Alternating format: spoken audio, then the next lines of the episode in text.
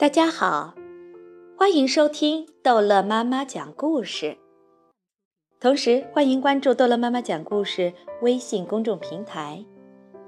今天，逗乐妈妈要讲的是：I'm going to read.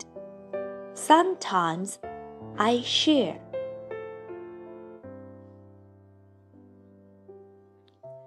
Sometimes I share.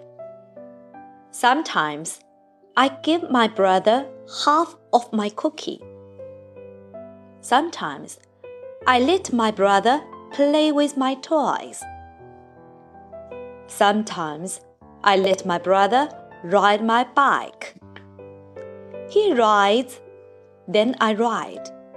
Then he rides, then I ride. Sometimes my friends come over to play. Can I play too? My brother asks. Sometimes I say, Okay. But sometimes I want to be alone with my friends. I say, Go away, you're great. Then my brother gets mad and he won't share. And he says, Go away, you're great. Sometimes we both share, and that's nice. 好了，这一集的故事就讲完了。